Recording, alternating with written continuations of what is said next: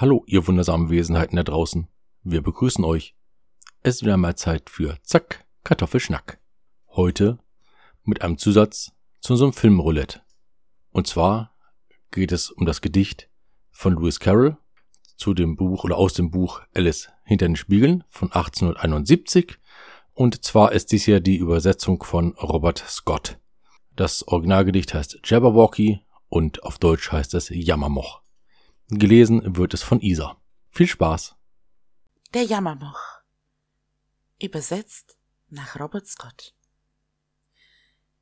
Es brillig war die schlichte Toven, wirrten und wimmelten in Waben, und aller mümsig Burggoven die Murmen rät aus Graben.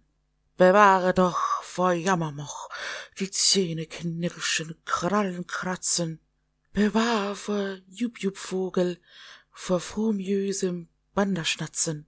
Er griff sein Worpels Schwertchen zu, er suchte lang das Manchsanding, dann, stehend unterm Tumtumbaum, er anzudenken fing. Als stand er tief in Andacht auf, des Jammerwochens Augenfeuer durch Tulgenwald mit Wiffig kam, ein burbelnd Ungeheuer.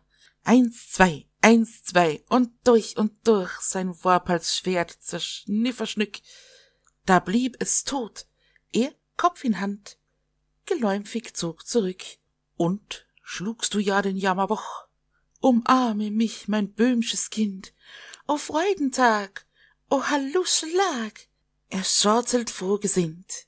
Es brillig war, die schlichten Toven, wirrten und wimmelten in Waben, und allermümsige Burggoven, die Murmen rät aus Graben.